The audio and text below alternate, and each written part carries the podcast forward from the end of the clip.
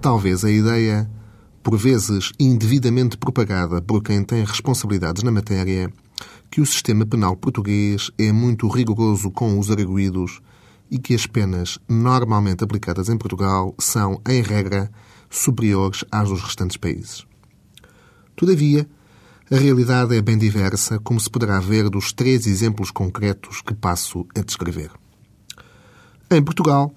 os arguídos são ouvidos em diligências de interrogatório perante um juiz e são julgados em tribunal livres na sua pessoa, ou seja, sem algemas que lhes possam tolher os movimentos.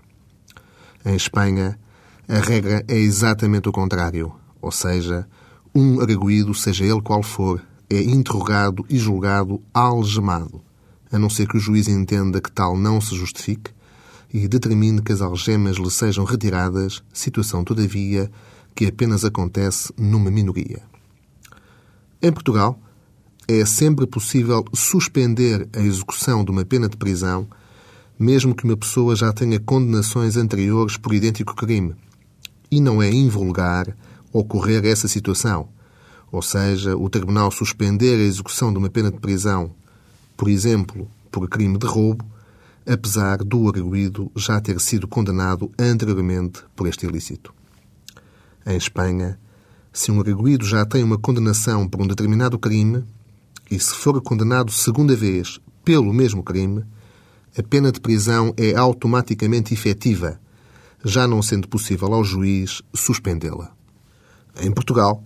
é vulgar que um chamado correio de droga, ou seja, uma pessoa que é apanhada no aeroporto de Lisboa, por exemplo, com um ou dois quilos de cocaína, seja condenada numa pena entre quatro anos e seis meses de prisão e cinco anos e seis meses de prisão. Em Espanha, para situações similares, a bitola situa-se sempre entre os 7 e os 8 anos de prisão. Como se vê destes três exemplos concretos,